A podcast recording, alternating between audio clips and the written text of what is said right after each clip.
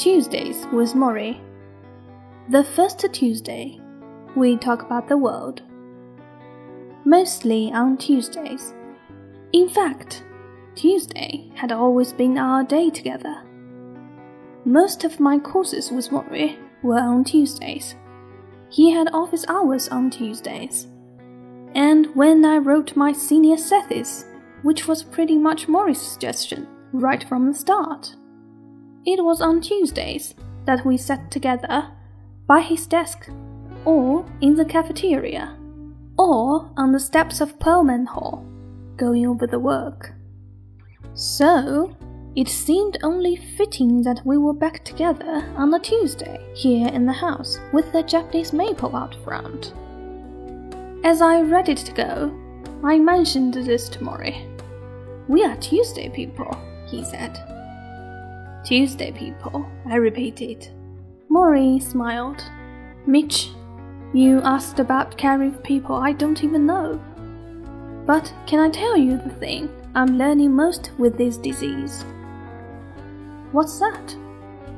The most important thing in life is to learn how to give out love and to let it come in.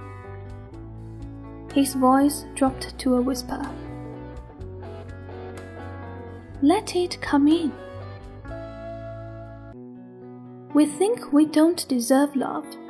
We think if we let it in, we'll become too soft. But a wise man named Levine said it right.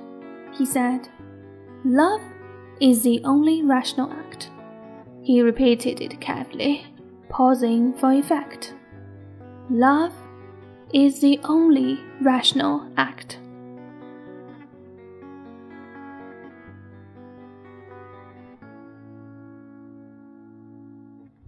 I nodded, like a good student, and he exhaled weakly. I leaned over to give him a hug. And then although it is not really like me. I kissed him on the cheek. I felt his weakened hands on my arms, the thin stubble of his whiskers brushing my face. So, you will come back next Tuesday, he whispered.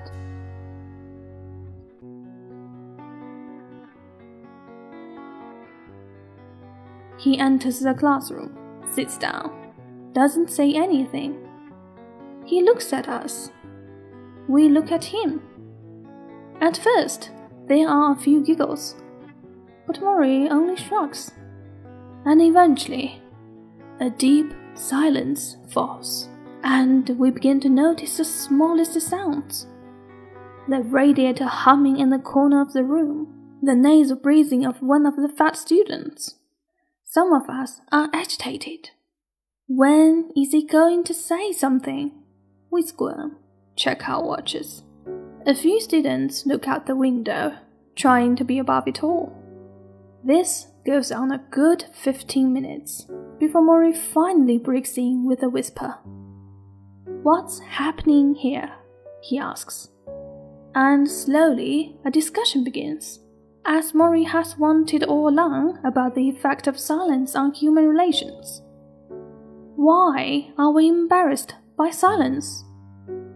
What comfort do we find in all the noise? I am not bothered by the silence. For all the noise I make with my friends, I'm still not comfortable talking about my feelings in front of others, especially not classmates. I could sit in the quiet for hours if that is what the class demanded.